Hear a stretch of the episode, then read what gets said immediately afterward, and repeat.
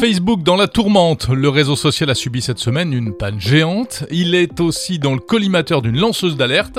Mark Zuckerberg n'a pas dû très bien dormir ces derniers jours. On va essayer d'y voir clair dans ce nouveau numéro de Monde Numérique. Pendant ce temps-là, Windows 11 prend son envol. La nouvelle version du système d'exploitation de Microsoft est disponible. Florent Greff de Microsoft France vous dira tout. On a essayé de, simplifier finalement Windows parce que parfois ça va être un peu complexe. Puis l'actu de la tech cette semaine, c'est aussi l'anniversaire de la disparition d'un gourou, les 10 ans de la mort de Steve Jobs. On va en parler et je partagerai avec vous quelques souvenirs personnels. My name is Steve Jobs and I'm a CEO. La France peut-elle devenir numéro un de la tech en Europe, comme le souhaite Emmanuel Macron? J'ai rencontré un observateur avisé qui forme des professionnels de l'informatique et qui a son avis sur la question, Emmanuel Carly d'Epitech. Et pendant très longtemps, je trouve que la culture informatique de la France, elle a été mauvaise. On vous a expliqué mille fois qu'il fallait faire, il fallait être bon en maths pour faire l'informatique, c'est pas vrai. Et ben voilà, on verra ce qu'il faut comme qualité pour euh, faire de l'informatique. Je suis Jérôme Colombin, journaliste spécialiste des technologies. Bienvenue dans Monde Numérique numéro 17 du 9 octobre 2021.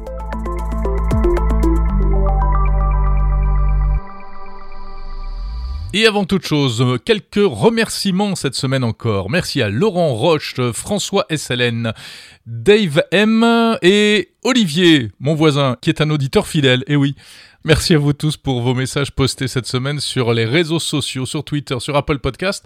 ces messages, ça fait très plaisir. Et puis, euh, merci euh, à vous tous qui suivez Monde Numérique euh, en dehors de la France, car je le sais, je vois les chiffres, hein, en Belgique, au Niger, au Cameroun, au Sénégal et en Algérie notamment. Donc, salut à tous. Grâce à vous, Monde Numérique est en train de devenir le podcast tech de référence. Alors, continuez, n'hésitez pas surtout à, à continuer à m'envoyer des messages, à noter aussi ce podcast sur les plateformes d'écoute, c'est vraiment sympa. Tiens, euh, Monde Numérique est disponible euh, évidemment sur toutes les plateformes Apple Podcast, Podcast Addict, etc. Et aussi euh, sur une nouvelle appli française qui s'appelle Tumult, qui permet non seulement d'écouter, mais également de réagir en temps réel à la seconde. En fait, il y a une chat room pour chaque épisode. Ça met de l'interactivité dans le podcast. Bon, il n'y a pas encore grand monde, hein, mais si vous aimez découvrir de nouveaux services, bah, pourquoi pas télécharger cette application Tumult sans eux à la fin. C'est parti pour notre voyage hebdo dans le monde numérique.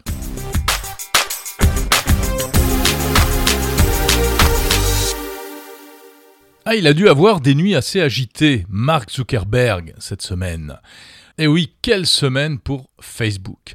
Ça a commencé lundi soir, enfin lundi dans la journée en Californie. Facebook, mais aussi Instagram, WhatsApp, Messenger, bref, toute la galaxie du groupe Facebook, tout cela a disparu d'Internet. Ça a duré environ 6 heures, une méga panne, sans doute la plus grosse panne de l'histoire du réseau social. En fait, si vous tapiez euh, facebook.com, eh bien, vous aviez une réponse comme si le site n'existait pas. Ce qui s'est passé, c'est que, euh, eh bien, euh, ça a bugué au niveau de ce qu'on appelle le routage des adresses internet, un protocole qui s'appelle BGP, Border Gateway Protocol, et qui est une sorte de, boussole, hein, de GPS d'internet qui permet de trouver les, les adresses des sites. Et puis là, il y avait une déconnexion en fait, euh, Facebook avait été rayé de ce truc-là. Ce n'est pas un piratage, il euh, n'y a pas eu de fuite de données, donc pas d'inquiétude. Hein. Comme souvent en fait pour ce genre de problème, il s'agit au départ d'une erreur humaine. C'est une opération de maintenance qui a mal tourné et le plus fou, c'est que cela a affecté les systèmes de communication interne de Facebook. Du coup, les techniciens ont eu le plus grand mal à, communiquer entre eux et à remettre le système en route à distance. Ils ont dû se rendre physiquement dans euh, des data centers en Californie pour réparer. Euh, bon, enfin, un truc euh, complètement surréaliste. Hein. Dans un communiqué en fin de semaine, Zuckerberg a dit que c'était vraiment l'une des plus grosses pannes de, l'histoire du groupe. Économiquement, évidemment, ce n'est pas transparent. Ça représente des, millions de dollars de pertes en recettes publicitaires euh, pour le groupe Facebook, mais également des pertes pour les entreprises qui, font du commerce sur Facebook, sur Instagram, hein, toutes les opérations commerciales en cours qui n'ont pas pu avoir lieu pendant ce laps de temps qui était long, encore une fois, 6 heures. L'action Facebook a perdu 6% en bourse.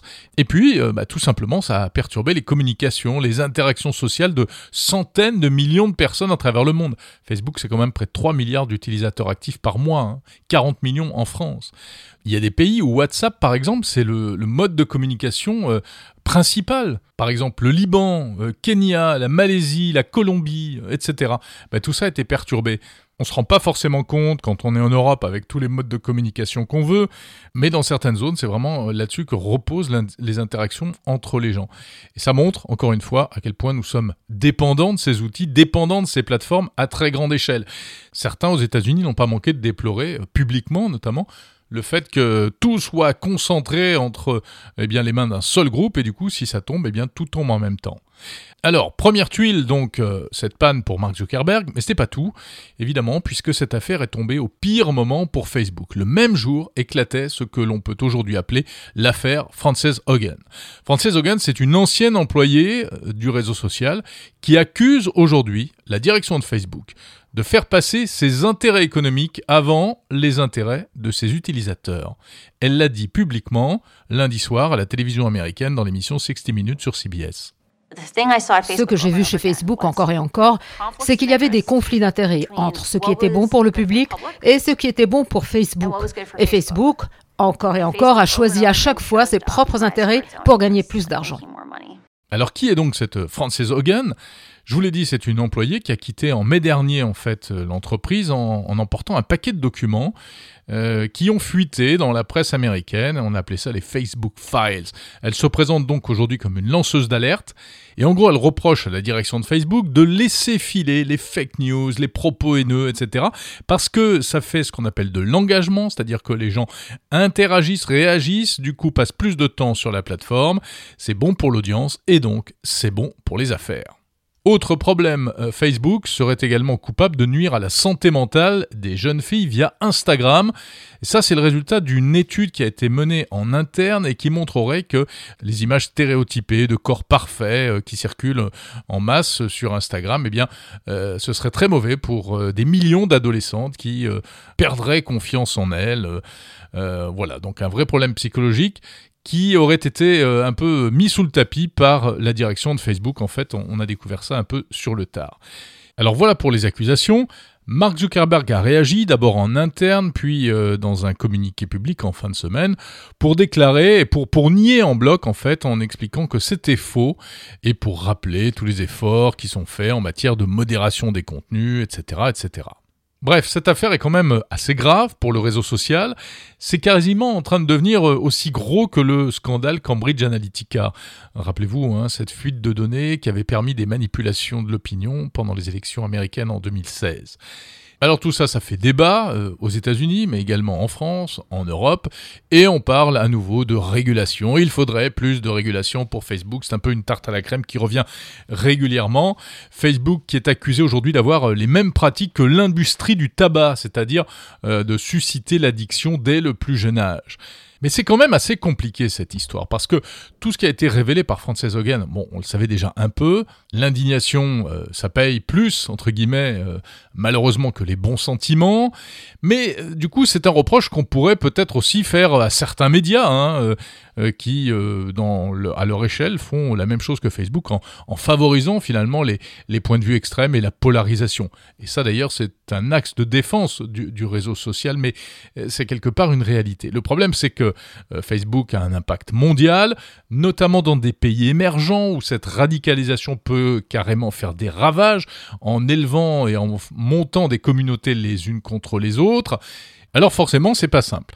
Maintenant, qu'est-ce qui se passe euh, concrètement en interne chez Facebook? On ne sait pas exactement. On sait bien que malgré tout, Facebook euh, investit pour euh, lutter contre la haine, la désinformation. Ils font quand même des choses.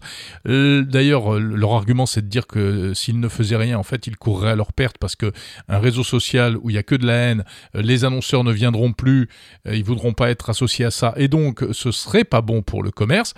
Mais Frances Hogan, elle dit le contraire. Pourquoi? Parce que visiblement, eh bien, il y a des qui ont dû être faits en interne entre les impératifs, euh, eh bien, justement pour modérer ce type de contenu, et puis les, les impératifs euh, commerciaux. Et euh, on sait bien qu'il y a deux types de, d'équipes de, de, professionnels hein, qui, qui, travaillent dans deux directions différentes finalement. Et c'est peut-être ça aujourd'hui la véritable complexité intrinsèque euh, à résoudre au sein de Facebook. Et c'est sans doute très difficile pour les dirigeants Zuckerberg et Sheryl Sandberg de trouver le, le, la, voie médiane idéale. C'est pas pour les dédouaner, bien évidemment, mais la réalité, c'est que Facebook, eh ben, c'est vraiment un nouveau monde, un nouvel un nouveau système d'interaction sociale qui n'existait pas avant. Et forcément, il y a plein d'erreurs qui sont commises. on navigue un peu à vue. Reste à savoir euh, quelle est la part de, conscience de Mark Zuckerberg et de la numéro 2, Sheryl Sandberg. Est-ce qu'elles font ça, qu'ils font ça sciemment, avec cynisme, ou bien euh, ils sont vraiment confrontés à une difficulté qu'ils n'arrivent pas à appréhender parce que la, machine leur a échappé en quelque sorte? Alors sur la fameuse régulation, on ne sait pas trop ce que ça veut dire, mais il y a des choses qui se préparent. Euh, en Europe, ce texte, le Digital Services Act, qui devrait imposer certaines restrictions aux réseaux sociaux, y compris américains.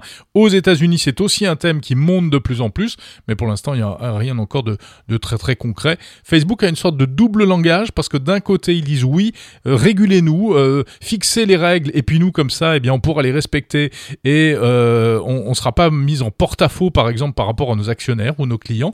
Mais d'un autre côté, on sait qu'ils n'ont pas envie d'avoir des règles trop strictes qui limiteraient trop leur activité, notamment sur l'exploitation des données, etc., etc. Donc c'est vraiment une situation hyper complexe. Zuckerberg et Sandberg sont-ils aujourd'hui à la tête d'un monstre euh, qu'ils n'arrivent plus à contrôler? C'est vraiment ça la question. Et il sera intéressant de voir euh, eh ce que va dire Mark Zuckerberg. Est-ce qu'il en parlera très certainement bientôt, puisque le 28 octobre doit se tenir la conférence Facebook Connect, où, normalement la firme doit présenter ses nouveautés, sa vision, ses projets, etc. Et évidemment, on attendra très certainement le patron de Facebook au tournant à ce moment-là pour essayer de savoir un peu ce qu'il a dans le ventre. Voilà pour ce long dégagement sur Facebook, mais c'est vrai que c'est tellement un, problème de notre époque, un vrai problème de société aujourd'hui, que je voulais vous en parler, à la fois l'effet et puis une petite analyse personnelle. Mais voilà, on va s'arrêter là, on va passer à autre chose.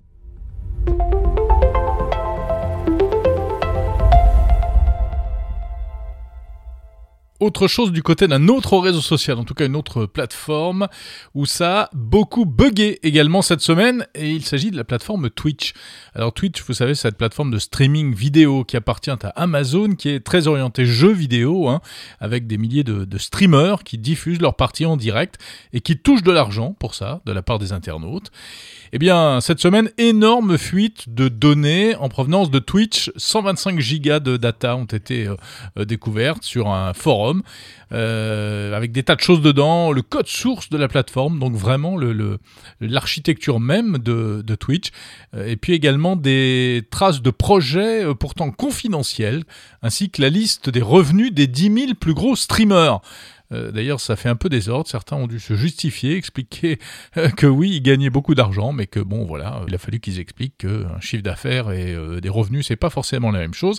En ce qui concerne les mots de passe, on ne sait pas si les mots de passe de Twitch ont fuité, mais dans le doute, si vous êtes abonné, bien, il vaut mieux en changer. il n'y aurait rien de grave du côté des, cartes bancaires, en revanche. Alors, qui a fait le coup? On ne sait pas, à, l'heure où, en tout cas, j'enregistre cette émission, mais celui qui a revendiqué la fuite se présente comme euh, on va dire, un pseudo-justicier, comme on en trouve beaucoup dans certains milieux geeks. Il dit qu'il veut secouer les choses parce que Twitch est, euh, écrit-il, une fausse sceptique toxique et dégoûtante. Alors c'est vrai qu'il y, a un problème sur Twitch, un problème de régulation et de modération des contenus. Il y a ça sur tous les réseaux sociaux, mais c'est particulièrement euh, aigu sur Twitch avec des affaires vraiment pas très ragoûtantes de, harcèlement, de racisme, de sexisme. Et d'ailleurs récemment, des streamers se sont mis en grève pour protester contre l'absence de modération sur la plateforme. Voilà, on en est là. Le hacker dit qu'il aura encore des choses sous le pied, donc peut-être des révélations à venir. Voilà donc euh, les news en provenance du monde merveilleux des réseaux sociaux.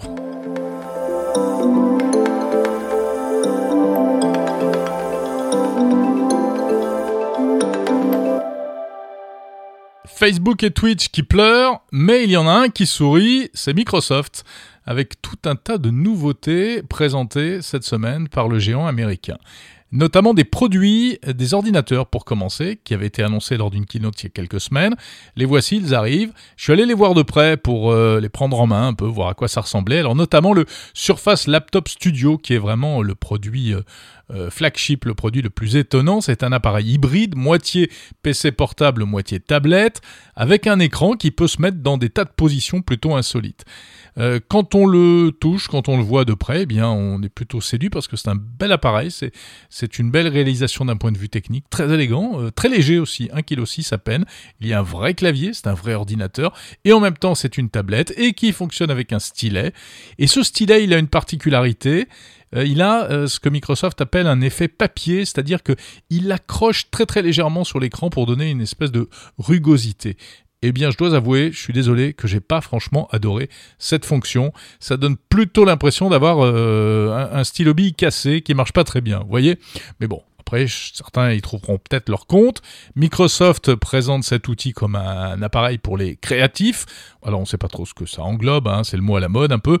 On a plutôt l'impression que c'est surtout un produit pour faire parler de la marque et, montrer aussi ce qu'il est techniquement, possible de faire. En tout cas, si vous êtes à la recherche d'un ordinateur portable qui sort de l'ordinaire et que vous hésitez entre un ordi et une tablette, ben, c'est typiquement le type de produit qui peut vous intéresser. Alors, contrairement à un iPad qu'Apple essaye de positionner comme un appareil hybride, moitié tablette, moitié ordinateur, mais ce n'est pas le cas. Là, il s'agit vraiment d'un produit euh, deux en un. Voilà, pour cet appareil, pour cet ordi hybride de Microsoft, donc le Surface Laptop Studio, qui ne sortira pas avant le début de l'année prochaine, hein, et qui devrait coûter environ dans les 2000 euros. Autre produit euh, un peu waouh, le fameux smartphone à double écran, le Surface Duo 2 vous avez peut-être aperçu cet appareil qui s'ouvre comme un livre, à l'intérieur non pas un écran souple comme on a pu voir par exemple chez Samsung ou chez Huawei, mais véritablement deux écrans séparés par une charnière. Vous pouvez lancer une application différente de chaque côté, ou bien une seule application sur les deux écrans pour maximiser la surface d'affichage. C'est assez original. On ne sait pas si ça séduira vraiment les foules. Là encore, c'est peut-être surtout un produit de démonstration et pour occuper le terrain, pour montrer ce qu'il est possible de faire. C'est assez gros hein, pour un smartphone malgré tout. Ça arrivera aux alentours de 1500 à 1700 euros. Voilà pour les produits hardware de Microsoft. Mais l'autre événement de la semaine, évidemment, c'est la sortie de Windows 11. On en a beaucoup parlé dans la presse spécialisée ces dernières semaines. Impossible de passer à côté, il est disponible depuis le 5 octobre. Impossible car euh, un nouveau Windows, bah, c'est forcément un événement. Même si cette version 11, disons-le clairement, n'est pas franchement une révolution. Microsoft s'est contenté d'un relooking, y compris un relooking sonore, et d'ailleurs ça donne ça, tiens écoutez.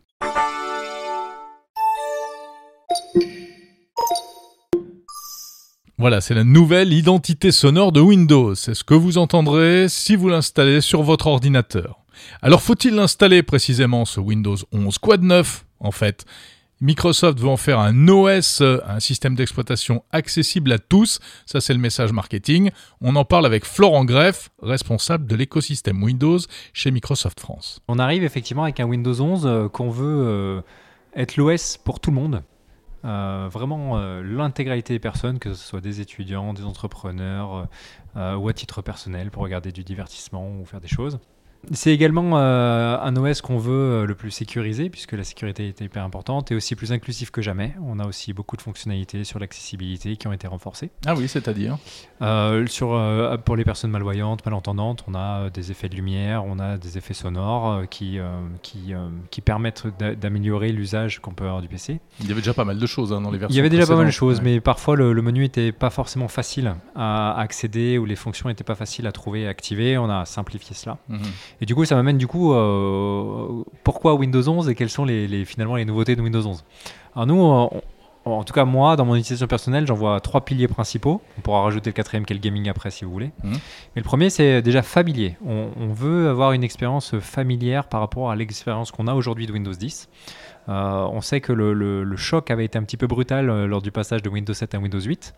Euh, moi, à titre personnel, alors j'étais pas du tout sur Windows à cette époque-là, mais je trouvais intéressant d'avoir tenté quelque chose d'un peu radical. On est revenu un petit peu en arrière avec Windows 10, qui s'appuyait plutôt sur les fondations de Windows 7, et, et aujourd'hui on a un OS qui marche très bien, et on veut que les personnes qui passent sur Windows 11 qui choisiront de passer sur Windows 11, c'est très important. On force pas le choix, on force pas les gens à passer sur Windows 11. Oui, parce que Windows 10 remplit tout à fait son rôle. Il est très apprécié aujourd'hui, il est très stable. Euh. Exactement. Et on va le garder jusqu'à euh, fin 2025. Donc les gens qui souhaitent rester sur Windows 10 ont tout à fait le, choix de rester sur Windows 10. On ne veut pas, absolument pas les forcer à passer sur Windows 11. Par contre, les personnes qui veulent passer sur Windows 11 bénéficieront de toutes les nouveautés. On a une interface, c'est le deuxième pilier où on a essayé de, simplifier finalement Windows, parce que parfois ça va être un peu complexe. Donc on l'a euh, simplifié dans son utilisation, à la fois dans le menu démarrer, sur les icônes, sur les, documents qu'on peut récupérer directement. Mhm. Euh, on l'a aussi euh, mis un petit peu dans l'air du temps avec un design épuré. Euh, on a aussi revu euh, les effets sonores. ça, c'est un peu le deuxième pilier. Donc, le premier, c'est un peu la familiarité avec Windows 10, en tout cas son univers Windows. Le deuxième pilier, c'est un peu plus la simplicité d'utilisation.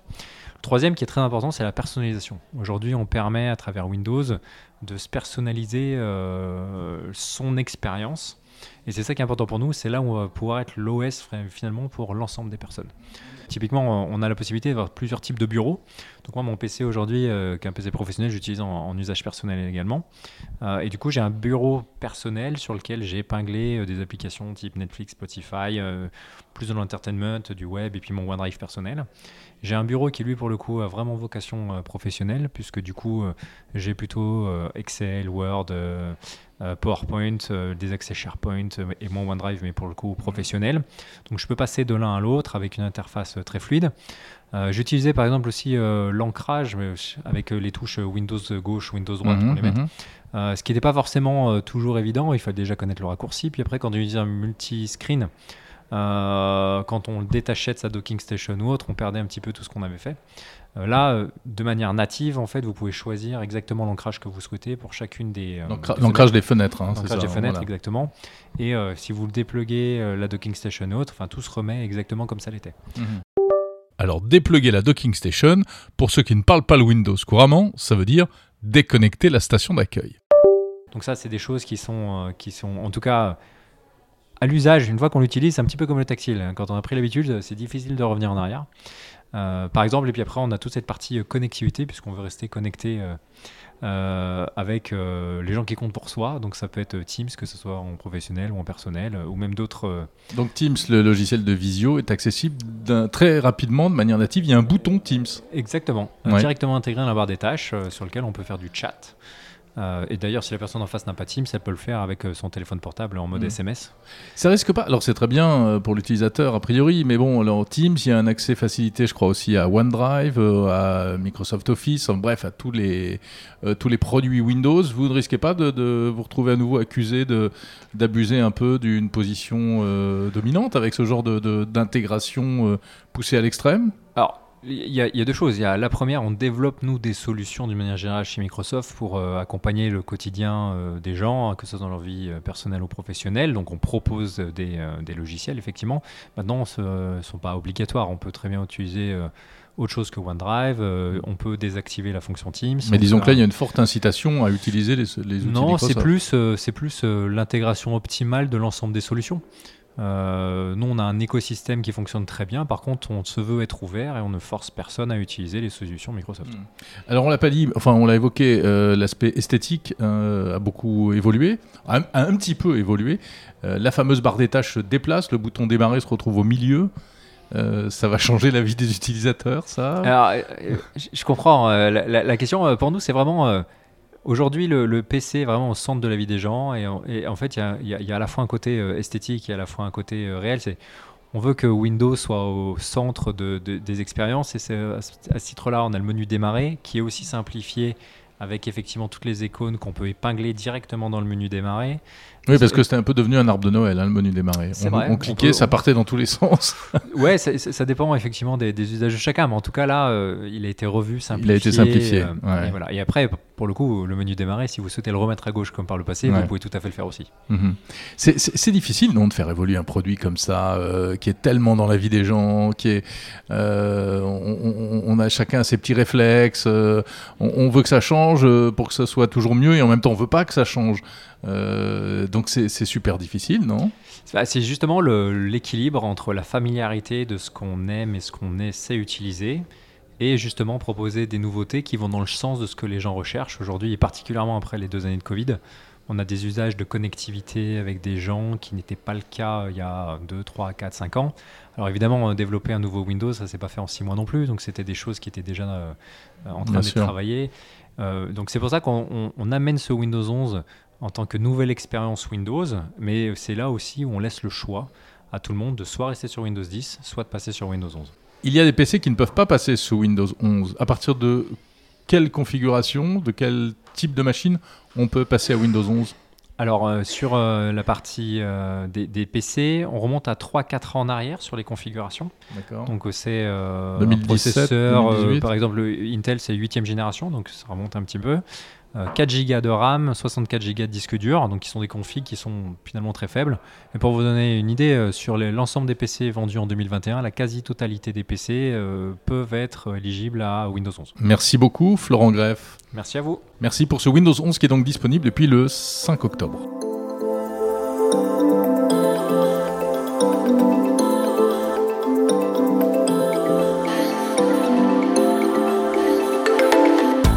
Name is Steve Jobs, and I'm the CEO.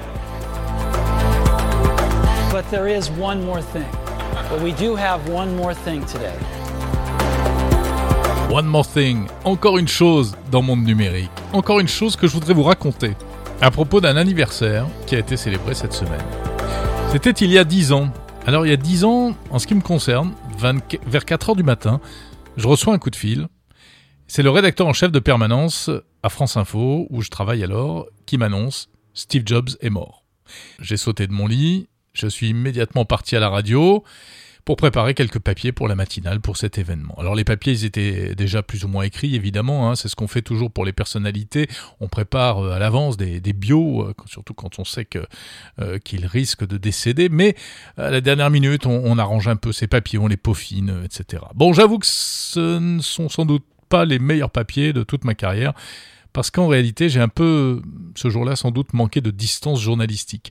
Tout simplement parce qu'en fait, j'étais super ému. J'étais euh, hyper ému parce que je connaissais pas Steve Jobs personnellement, bien sûr, mais quand on est tombé dans l'informatique tout petit, dès les années 80, eh bien, euh, des personnalités comme Steve Jobs, Bill Gates, euh, ce sont des légendes vivantes. Ce sont eux qui ont inventé le monde dans lequel on vit aujourd'hui. Alors moi, Steve Jobs, je l'avais vu euh, sur scène euh, euh, pour une keynote, une de ses traditionnelles keynotes en France, ici à Paris, en 2002. On appelait ça à l'époque une Steve Note. C'était lors d'un salon qui n'existe plus, qui s'appelait Apple Expo. Et c'est la dernière fois que Steve Jobs a fait une keynote en France.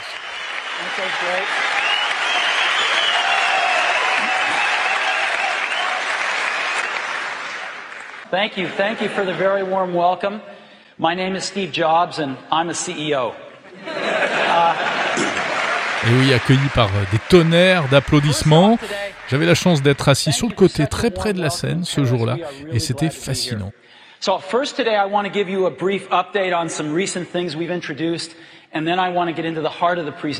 Fascinant de voir ce type adulé, euh, porté au nu comme une rockstar, qui adorait ça en plus, il en jouait à mort. Tout ça pour présenter ses produits. À l'époque, c'était juste une nouvelle version, je crois, du, du système macOS 10. Pourquoi la France? Parce que bah, il faut savoir que la France a toujours été un gros marché pour Apple. Euh, Steve Jobs adorait la France, il y venait souvent. Il allait même se promener, euh, se promener parfois dans les, magasins où étaient vendus les produits Apple, et notamment à la Fnac Odéon Boulevard Saint-Germain, un magasin qui est aujourd'hui fermé. Et moi personnellement, ce que je retiens le plus de Steve Jobs, fondateur d'Apple, eh bien, et j'ai eu l'occasion de le dire cette semaine euh, avec chez François Sorel dans Tech Co sur BFM Business, puisqu'il a fait une émission spéciale consacrée à Steve Jobs. D'ailleurs, je vous invite à la regarder. Elle est vraiment passionnante avec des, tas d'anciens, euh, euh, d'anciens responsables français qui ont côtoyé Jobs de, de, très près. Et moi, ce que je retiens le plus personnellement de Steve Jobs, à propos duquel évidemment il y a des millions de choses à dire, mais surtout c'est cette passion absolue pour les produits eux-mêmes, pour la technique, pour la technologie et pour ceux euh, qui fabriquent ces produits-là. Son obsession euh, du bon produit et du beau produit, son obsession de la perfection et du travail bien fait. Et c'est étonnant parce qu'on dit qu'Apple est une boîte de marketing et de communication, ce qui est vrai, mais en fait pour Steve Jobs, ça tout, ça n'a toujours été qu'un moyen pour faire connaître et aimer ses produits. C'était pas une fin en soi, euh, juste pour vendre n'importe quoi. Et tous ceux qui ont rencontré Steve Jobs euh, en témoignent d'ailleurs. Hein. Il pouvait passer des heures et des heures à discuter de l'iPod, de la, du, du Mac, de, euh, de l'iMac, euh, pour essayer de savoir, de créer le meilleur appareil possible. Il lui est même arrivé de, de s'engueuler avec Bill Gates, non pas pour des histoires de business comme on pourrait le penser, mais pour des problèmes techniques, des choix technologiques sur lesquels il n'était pas d'accord. Et on comprend en fait d'où vient ce goût de la perfection et du détail quand on lit la biographie de Steve Jobs de Walter Isaacson. En fait, son père, son père adoptif, puisque c'était un enfant adopté, son père était très bricoleur et amoureux lui aussi du travail bien fait. Et un jour, s'est raconté dans la bio, euh, le papa de Steve bricolait le portail du jardin et il a appelé son fils pour lui montrer bah, ce qu'il était en train de faire et puis surtout pour lui montrer même euh, comme il était important de bien faire ces choses-là y compris quand c'était des parties du portail qui ne se voyaient pas. Euh, on se, ça se voyait pas, mais il fallait que ce soit parfaitement bien fait. Et ça, c'est resté dans la tête de Steve Jobs, visiblement. Voilà, et c'était ça Steve Jobs. Hein. Après, c'est lui qui, euh, dès le tout premier euh, Macintosh, qui a essayé de, faire un ordinateur sans ventilateur, parce qu'il fallait pas que ça fasse de bruit, il fallait que ce soit beau, euh, qui forçait Steve Wozniak à, à, faire des trucs techniques incroyables pour que l'intérieur soit aussi beau que l'extérieur, bien dessiné. Et Steve Jobs, qui pouvait, on le sait, être très très dur avec les gens qui travaillaient avec lui, et qui se battait et qui mettait une pression de dingue pour gagner 15 euh, secondes sur le temps de démarrage d'un ordinateur. Il était extraordinairement minutieux, perfectionniste et du coup jamais content et hyper exigeant. Mais c'est ça, véritablement, euh, c'est l'une des choses principales, me semble-t-il, qu'il a laissé, en fait, euh, à cette marque Apple. Voilà, Steve Jobs, décédé le 5 octobre 2011, il y a 10 ans.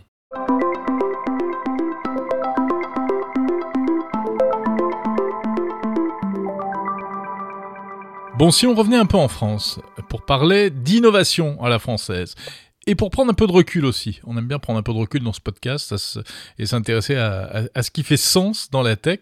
Donc on va aller faire un tour aux sources de l'innovation technologique en quelque sorte, là où on forme des innovateurs de demain, c'est dans une école euh, de professionnels du numérique. Parce qu'en fait, j'ai rencontré son directeur il y a quelques temps euh, et je trouve qu'il a plein de choses à dire sur l'innovation en France. C'est Emmanuel Carly et je vous emmène dans le sud de Paris au sein de l'école Epitech qu'il dirige. On y va. Bonjour Emmanuel Carly. Bonjour. On est où là?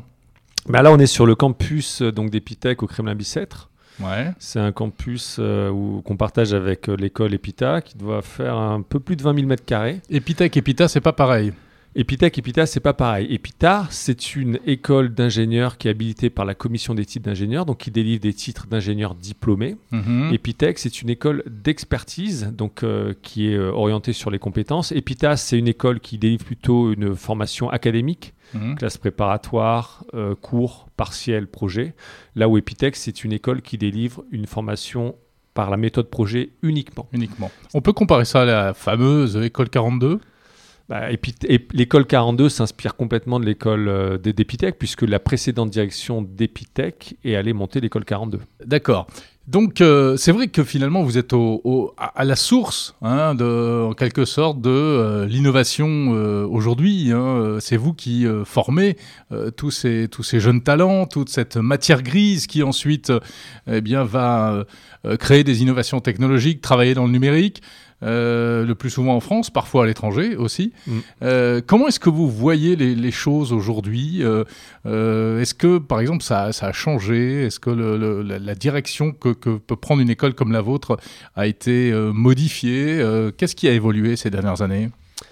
Ah, c'est une question hyper intéressante parce que, mine de rien, j'ai quelques années, j'ai un peu d'expérience parce que j'étais à Epita, moi j'ai intégré Epita en 98. Et j'ai le souvenir de, des années 2000 où euh, c'était euh, les débuts d'Internet, euh, c'était la folie furieuse. les gens allaient se rencontrer sur la place de la Bourse quasiment pour lever des fonds la main à la main. les sites web avec quasiment rien se faisaient racheter. Ça a été le, le délire avant l'explosion. Et en fait, je trouve qu'on retrouve aujourd'hui à peu près la même folie au sens des buzzwords. Hmm. Avant, c'était le web. Maintenant, ça va être la data, l'IA, le quantique. Euh, et, puis, en fait, on voit bien les cycles. Hein. Euh, on, parlait beaucoup de data, on en parle un peu moins. On parle beaucoup d'IA, et puis on va en parler un peu moins, etc. Et au fond, euh, l'école, en fait, elle n'a pas vraiment changé de, philosophie parce que nous, à Epitech, notre, position, c'est de dire la technologie avance tellement vite ça sert à rien de former un gamin à la nouveauté absolue. Nous, on veut lui donner des compétences pour qu'il puisse évoluer tout au long de sa carrière. Et pour ça, on préfère lui apprendre l'anatomie de l'informatique, donc l'anatomie des ordinateurs, des langages fondamentaux, des concepts fondamentaux. C'est quoi la programmation impérative? C'est quoi la programmation orientée objet? C'est quoi la programmation fonctionnelle? Ensuite, d'apprendre le travail en équipe. Ensuite, de leur apprendre à apprendre, à aller chercher des informations. Et aussi, surtout, euh, de faire euh, quelque chose qu'on ne fait pas trop, euh, je trouve, dans les écoles d'informatique, c'est identifier la résolution de problèmes pour faire avancer la société. Ce qui fait que nous, depuis 2014, en fait, on a fait le choix d'insérer, euh, à partir de la troisième année, un cycle de l'innovation qui est vraiment focus sur du tech for good. Donc aujourd'hui, on parle beaucoup de tech for good. Mhm. Alors pourquoi on a fait ça? Parce qu'en fait, on se disait, ça sert à rien de les bassiner avec le monde startup. Ça sert à rien de les bassiner avec l'ubérisation. Ça sert à rien de les bassiner avec la fin du travail, etc. Parce que ces trucs-là, la fin du travail n'arrivera pas. C'est pas vrai. Parce que Mhm. le jour où les gens n'ont plus de travail, c'est la révolution. Par contre, nous, c'est notre responsabilité d'école de les mettre vers une informatique responsable et qui fasse avancer positivement les choses. Et donc, arrêtons de chercher à supprimer les emplois, arrêtons de faire ça. Allons chercher plutôt les projets où on a vraiment besoin de nous, donc dans la santé, dans l'énergie, dans le transport. Et donc, on a mis en place ce cycle d'innovation. Première phase où on génère des idées, on fait venir des philosophes, on fait venir des experts, on parle d'énergie, on parle de tout ça. Et on demande à nos étudiants de trouver des solutions. Ils, tra- ils travaillent sur ce projet-là pendant trois ans dans le cadre de leur projet de fin de scolarité.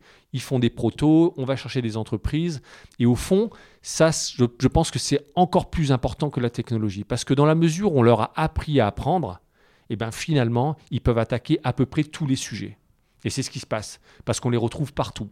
On les retrouve euh, euh, dans, des, dans des grandes entreprises, euh, dans des PME, dans des ETI, dans, les sec- dans tous les secteurs, la santé, etc. C'est-à-dire qu'avant, il y avait des entreprises de technologie et maintenant, il y a de la technologie dans toutes les entreprises. Bah, la, la- la technologie, elle s'est démocratisée. euh, la technologie, aujourd'hui, si vous voulez déployer des solutions sur des serveurs qui sont en Asie, vous n'avez plus de problème.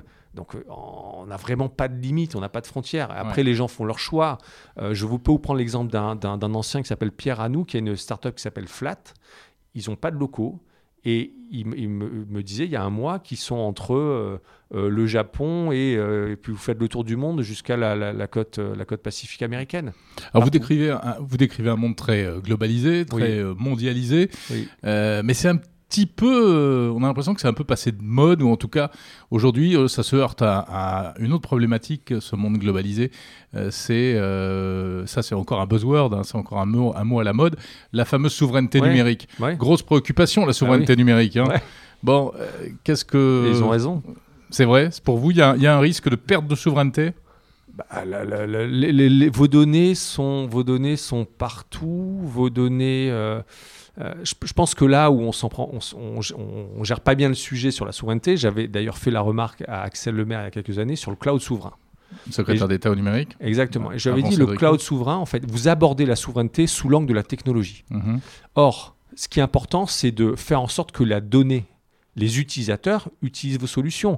Personne ne va se dire je vais désinstaller Google pour, pour aller sur le cloud souverain. C'est le service qui est important. Donc il faut d'abord penser service et ensuite penser infrastructure. On n'a pas fait ça comme ça. Alors là, on recommence avec, une, avec un, un nouveau système, mais on ne pense toujours pas produit, on, ne pense bleu. toujours pas on ne pense toujours pas service. Et en fait, tant qu'on ne fera pas ça, on aura un problème de souveraineté. Mais ça veut dire quoi penser service? Ben, ça veut dire que les gens, dans leur quotidien, ils utilisent leurs solutions pour vivre. Oui, Euh, mais- et donc, euh, il, il faut, il, faut, il faut sponsoriser des, des boîtes qui font du mail, il faut sponsoriser euh, des boîtes qui font euh, de la navigation, il faut sponsoriser ces gens-là. Ensuite, il faut inciter- les inciter à avoir des infrastructures en France. Et petit à petit, on va découdre le système. mais on fera, on fera jamais un concurrent de Google. Je pense que ça va être compliqué. Mais on est, on est, on est entre le marteau et l'enclume. Quoi. Oui, soit, soit on va avoir du sous, du sous numérique, soit on va avoir euh, du numérique qui vient d'ailleurs et on sera des colonies numériques. quoi. Euh, ouais, mais c'est parce que c'est parce qu'aussi on a.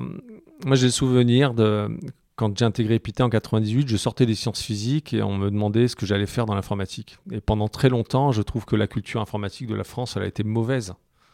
Et, euh, et, euh, et c'est pour ça qu'aujourd'hui, on Pourquoi? a- parce que l'informatique a été une sous-matière pendant longtemps. On vous a, on vous a expliqué mille fois qu'il fallait faire, il fallait être bon en maths pour faire l'informatique. C'est pas vrai.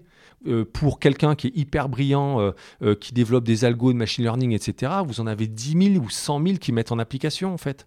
Donc il faut faire la part des choses. Je suis tombé sur une étude, je crois, du MIT la semaine dernière qui disait qu'en fait, il y a plus de liens entre la capacité, les capacités linguistiques d'une personne et la réussite en informatique que les capacités en maths. C'est intéressant ça. Et donc du coup, j'ai demandé à mes équipes de regarder si on pouvait faire le lien sur Epitech entre ceux qui ont plutôt un bon niveau en langue et un bon niveau de réussite. Donc en mhm. fait, on a aussi euh, construit tout un tas de systèmes autour de, euh, de la culture scientifique. Euh, oui, l'informatique, il y a une part qui est une part scientifique, mais il y a aussi une part qui est une part appliquée. Si vous regardez la France, la France, c'est un super pays d'infrastructure. J'ai plus de 10 campus en France, je me déplace tout le temps. Je, je pars le matin, deux heures après, je suis à Lyon, à Rennes, à Lille, etc. je peux travailler dans le train et il y a plein de pays qui ne sont pas comme ça. Donc en termes d'infrastructure, on est hyper fort. En termes de services, on n'est pas très fort. Et en termes de produits, en termes de produits, il faut garder en tête qu'on avait Alcatel, on avait toutes ces boîtes-là avant. Elles sont où aujourd'hui?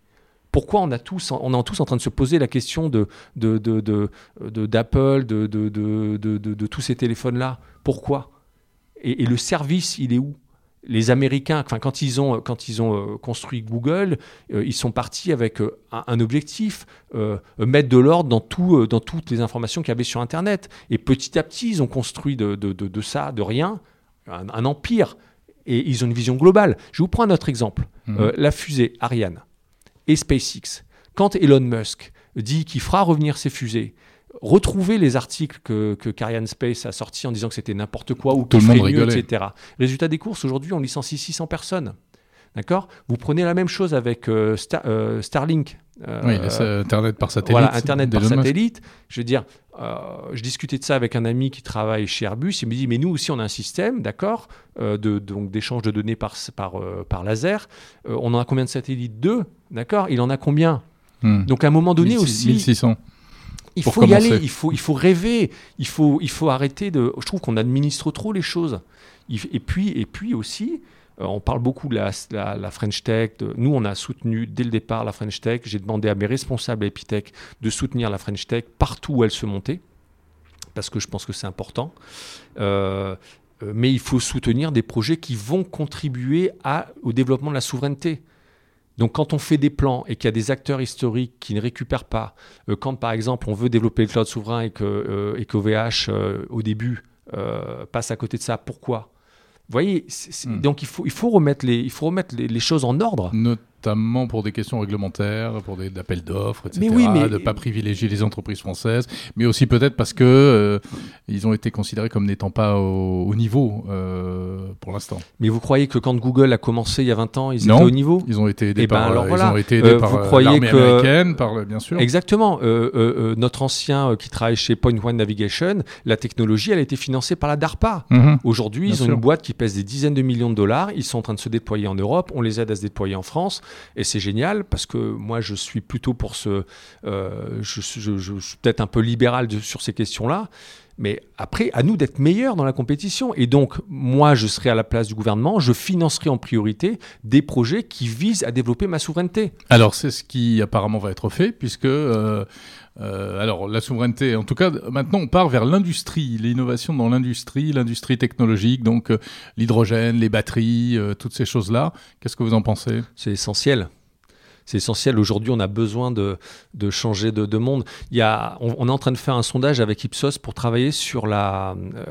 enfin, comprendre pourquoi les filles ne vont pas vers le numérique.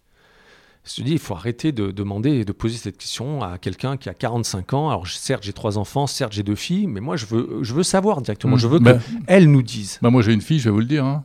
Mais elle est partie dans le numérique, mais c'est un peu fait violence. C'est parce que euh, bah, il n'y a que des mecs. Oui. Donc, c'est un bah, cercle C'est un élément. Moi, ma fille, ma fille a fait les journées portes ouvertes d'Epita, d'Epitech. Finalement, elle fait médecine.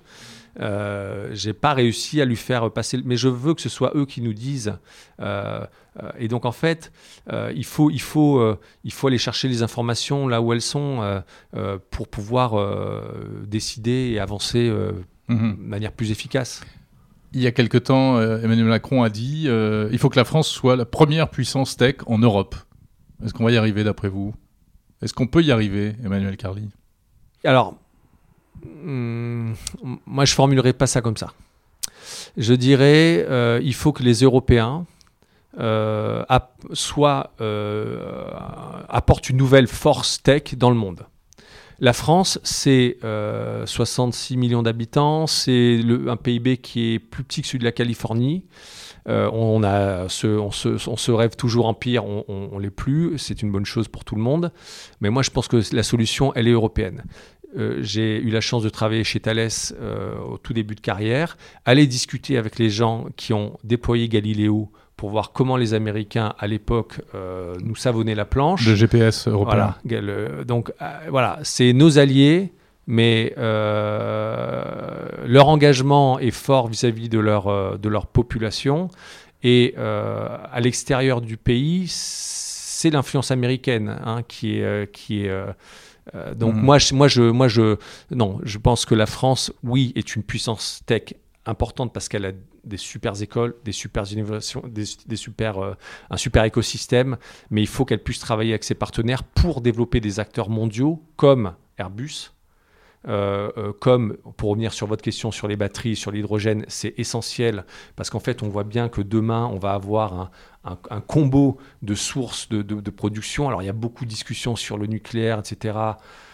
Moi, je ne je, je, sais pas trop quoi en penser quand je vois les difficultés qu'on a à produire notre propre PR Hmm. Euh, si à chaque fois qu'il faut produire un réacteur, on met 20, 15 ans, euh, plus que des Alors là, on part sur les, idées de petits réacteurs, de Oui, oui, exactement. Il ils font des, des, réacteurs au sel de, thorium ou je ne sais plus quoi en Chine. Euh, mais je pense qu'il faut, il faut vraiment jouer la carte au niveau européen. Aujourd'hui, pour moi, la guerre des blocs, elle a commencé. Et le bloc, c'est la Chine, les États-Unis, euh, et puis euh, la France, elle peut pas, elle peut pas euh, se battre contre ça. On peut pas constamment mettre 60 millions de, de, personnes face à 400 ou 1 milliard. C'est pas raisonnable en fait. Donc c'est compliqué. C'est pour ça que aujourd'hui, quand les, les start-upers se développent, moi je leur dis mais partez aux États-Unis, allez sur un marché unifié. Oui, mais alors c'est pas très, c'est pas très cohérent et logique par rapport à ce que vous défendez par ailleurs. Mais c'est parce qu'il faut justement faire ce travail euh, d'unification une bonne fois pour toutes. Mhm. Pour que ce soit plus facile. Mais aujourd'hui, quand vous montez votre boîte et qu'il faut être pragmatique, que vous êtes dans une compétition absolument dingue, euh, vous n'avez pas le temps de ça. Ça, c'est le temps des États. C'est pas le temps des, c'est pas le temps des entrepreneurs en fait. ou sinon, il faut avoir vraiment les moyens. Merci Emmanuel Carly. Merci Jérôme. Directeur d'Epitech. Merci de votre accueil ici euh, bah, au siège d'Epitech. Voilà, c'est avec plaisir. À bientôt.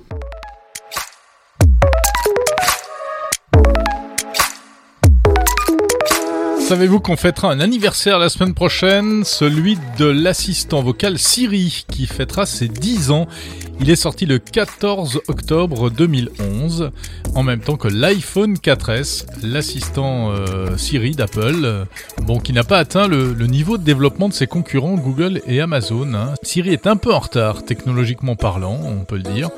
Euh, mais n'empêche, c'était une, belle innovation à l'époque. Autre anniversaire, ce samedi, on fête les 22 ans du Nokia 7110. Alors, qu'est-ce qu'il a de particulier ce téléphone? Eh bien, en fait, il s'agissait du premier appareil WAP. Le WAP, c'était un, protocole qui permettait d'apporter Internet sur les téléphones mobiles, mais ce n'était pas du tout l'Internet qu'on connaît aujourd'hui. Il n'y avait pas d'image, il n'y avait pas de son, il n'y avait pas de vidéo, euh, mais il y avait quand même un petit peu de data, des pages de texte c'était entre euh, le GSM classique et euh, bien avant le smartphone, donc le premier téléphone WAP il y a 22 ans. Il y a plusieurs Nokia d'ailleurs qui fêtent euh, des anniversaires ces jours-ci. demain dimanche, les 25 ans du Nokia 8110 et mardi prochain, le mythique 3310. Vous savez, ce petit téléphone hyper compact qui est le, chouchou de tous les gens qui n'aiment pas les smartphones, qui préfèrent avoir ce genre d'appareil dans la poche. Évidemment, il y a une autonomie d'une semaine, donc ça change un peu des smartphones que l'on connaît aujourd'hui. Et d'ailleurs, il a eu tellement de succès à l'époque, il est tellement mythique, 126 millions d'exemplaires vendus, le 3310, qu'il a été réédité en 2017 par Nokia, qui en a fait une version un peu allégée, un peu modernisée, bon, qui, elle, n'a pas connu euh, un succès absolument phénoménal. Si ces anniversaires vous intéressent, vous amusent, vous pouvez en savoir plus et en découvrir bien d'autres sur le site tech-time.fr. Chaque semaine dans Monde Numérique, je vous fais un petit spot comme ça sur les anniversaires de la tech.